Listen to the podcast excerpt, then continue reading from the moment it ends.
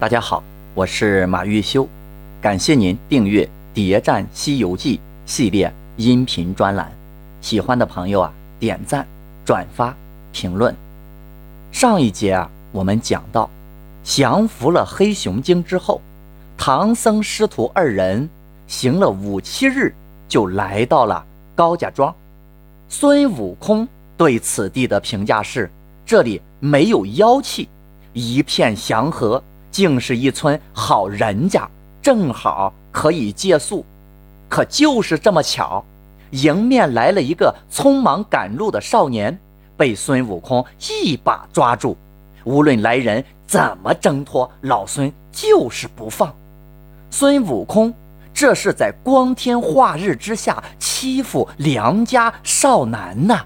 唐僧都看不下去了。悟空，那里不是还有别人吗？你再问别人就是，只管扯他干嘛？放他去吧。悟空说：“师傅，你是不知啊。若是问了别人，就没去处了。必须是他才有买卖。”孙悟空明显是已经知道。怎么回事了？因为在老唐进村之前，老孙就已经看过吉凶了。那么究竟是什么买卖呢？原来呀，这个少年叫高才，他家的高老太公招了一个妖精，整整做了三年的女婿。现在不满意了，想悔婚，就要寻一个本领高强的法师啊，去降妖。之前找的那些法师都拿妖怪没办法，原来孙悟空说的买卖就是捉妖啊！不知道这时候的老唐心里是个什么感受？这不说好的好人家吗？怎么就突然又蹦出来个妖怪呢？嘿，这是又被那猴子啊给坑了。高老太公听说捉妖的人来了，就出门迎接。捉妖，老唐还了礼。高老员外见悟空相貌凶丑，不敢与他捉妖。孙猴子上一回还嫌人家黑熊精丑，这下轮到自己该不受待见了。很显然，这高老太公啊是个以貌取人的主儿，但就偏偏找了个丑八怪的女婿。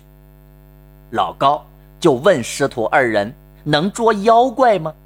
老唐压根就不搭这茬。贫僧奉命前往西天拜佛求经，路过贵庄，借住一宿，明日早行。可是猴子一说，可就不那么回事了。嗯，是是是是借宿，那顺便捉几个妖怪耍耍。那不知府上有多少妖怪呀？老高一听，那吓坏了，哪里还有多少妖怪？就指这一个妖怪女婿。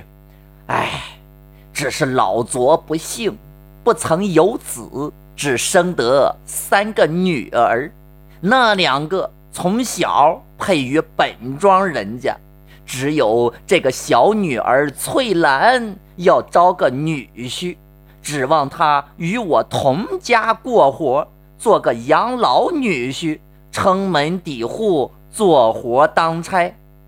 三年前有个汉子，模样呢倒也精致。他说是蒲陵山上人家，姓朱，上无父母，下无兄弟。愿与人家做个女婿，我老卓见是这般一个无羁无伴的人，就招了他。一进门时，倒也勤俭，耕田犁地不用牛具，收割田禾不用刀杖，婚去名来其实也好，只是一件儿有些啊会变嘴脸。刚来的时候啊是一条黑胖汉，后来呢？就变作了一个长嘴大耳朵的呆子，脑后又有一溜鬃毛，身体粗糙的怕人，头脸有点像猪的模样，时长又甚大，一顿饭要吃三五斗米饭，早点也得百八十个烧饼才够，这也幸亏呀，是吃斋素。若要再吃荤酒，便是老卓这些家业田产之类，不上半年也得吃个清净啊。听完这话，唐僧对这个妖怪倒是产生了几分好感。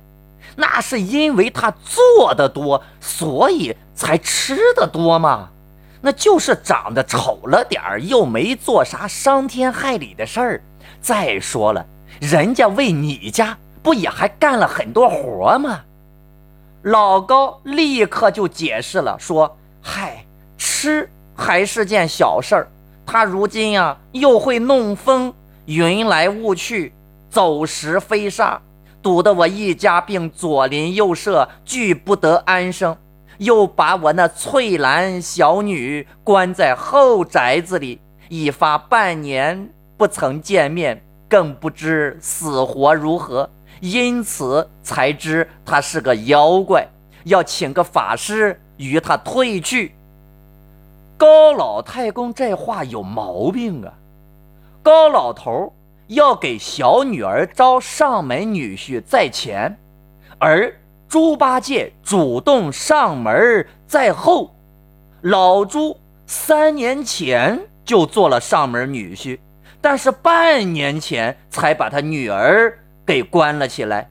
这中间起码有两年半的时间过的这日子呀，还算是太平。那为何这半年就突然变了呢？注意哦，高老太爷。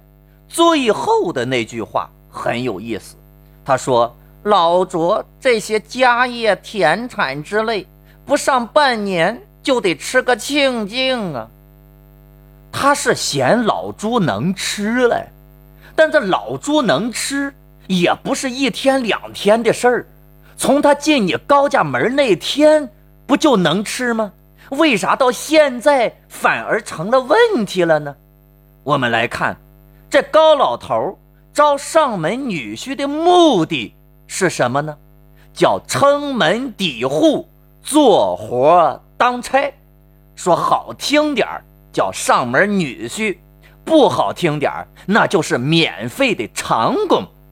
恐怕也正是这个择婿条件，让貌美的高小姐才拖到二十岁才等来了猪八戒。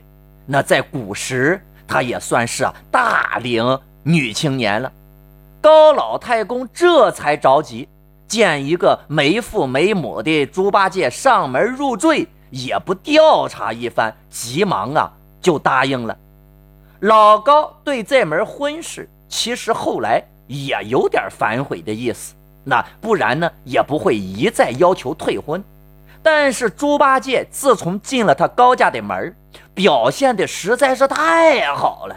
老猪自己都说：“我从进了你家，就是吃了些茶饭，也不曾白吃你的。我也曾替你家扫地通沟、搬砖运瓦、筑土打墙、耕田耙地、种麦插秧，是创家立业呀。整整两年半的时间。”老朱带着老高家成了当地的首富，高老太公对猪八戒呀也就忍了。那本来日子呢，其实也可以这么一直过下去。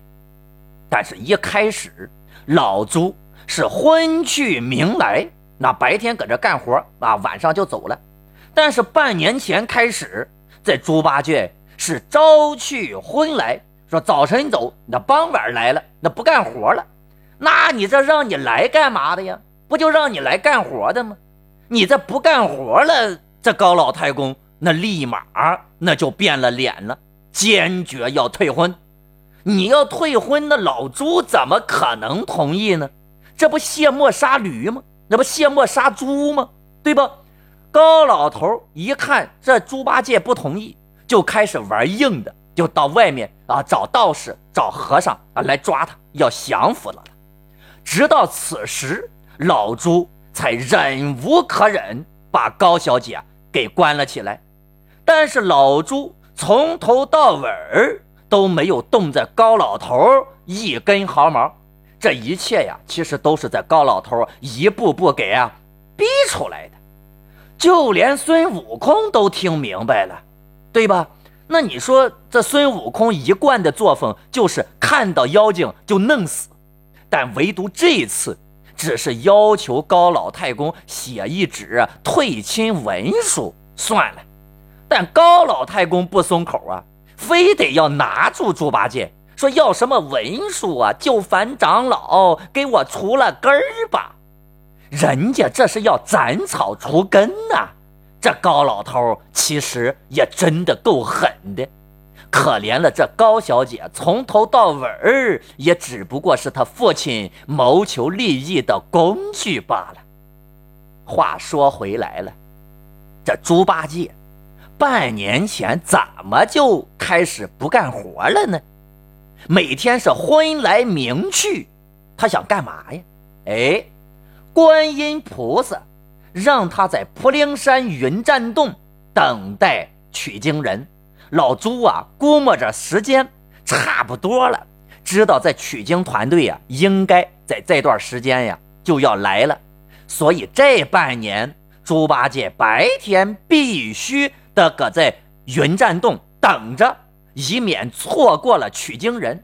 再说了，如果一个人，你说他马上就要离职了，你说他还会认真工作吗？更何况人家是跳槽啊，是吧？那么这猪八戒对高小姐到底有没有感情呢？要回答这个问题呀，我们要知道猪八戒为什么要来高老庄。我们这儿要先搞明白，老朱在高老庄待了三年，碰到的取经队伍。那么跟观音菩萨到东土安排取经人的时间呀，刚好一致，说明猪八戒是在见了观音菩萨之后，接受了等待取经的人任务，然后才去的高老庄。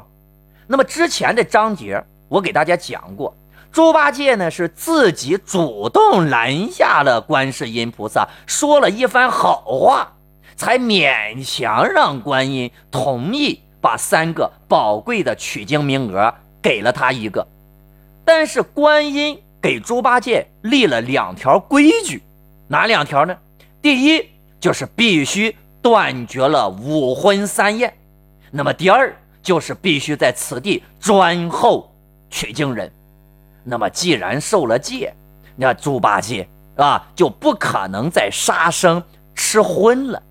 那猪八戒那不杀生，那不吃荤，他也得活下去，是吧？那么他再在这个荒郊野林，那你要不杀生还要活下去，那不现实，是吧？他又不能猎杀小动物，是吧？又不能吃人，你说让他搁这荒郊野外里光吃些野果，他他这也吃不饱啊。那没办法，只能到就近的高老庄找个。带东西吃，就找个饭碗，那或者说临时的吃饭的地方。那么关键是，观音菩萨要求猪八戒断了五荤三宴，但是没要求他戒色。老猪到高老庄当上门女婿，完全是一举两得，既解决了吃饭的问题，又解决了生理的问题。所以高家庄再庄婚姻，就是老朱在加入取经团队之前的一个过渡。他要在观音菩萨约束的框架内，给自己找个饭碗，还得找点乐子。如果他爱高小姐，那高小姐也不至于说英存全无气血。腰肢儿曲曲微微，银灿灿，峨眉蛋是瘦切切。看着高小姐，那都被老猪给折磨成啥样了？这是都瘦成皮包骨头了。那么高小姐对猪八戒究竟意味着什么呢？哎，孙悟空变成高小姐之后，这老猪啊不识高小姐真假。一进门一把搂住，那就要亲嘴儿。猪八戒二话不说，直奔主题，都没发现这高小姐有异常，说明这高小姐啊，也不过就是猪八戒的泄欲工具罢了，也可以说是报复高老头的泄愤工具。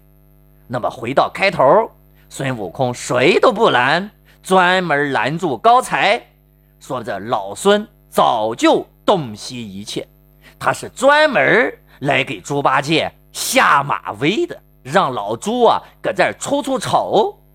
职场当中，老人收拾新人，这都是常态。猪八戒知道齐天大圣来了，这里啊，原著和电视剧那可不一样。这是猪八戒和孙悟空第一次见面。那么老朱逃回了普灵山云栈洞，拿出自己的九齿钉耙，对孙悟空自报家门。猪八戒说了。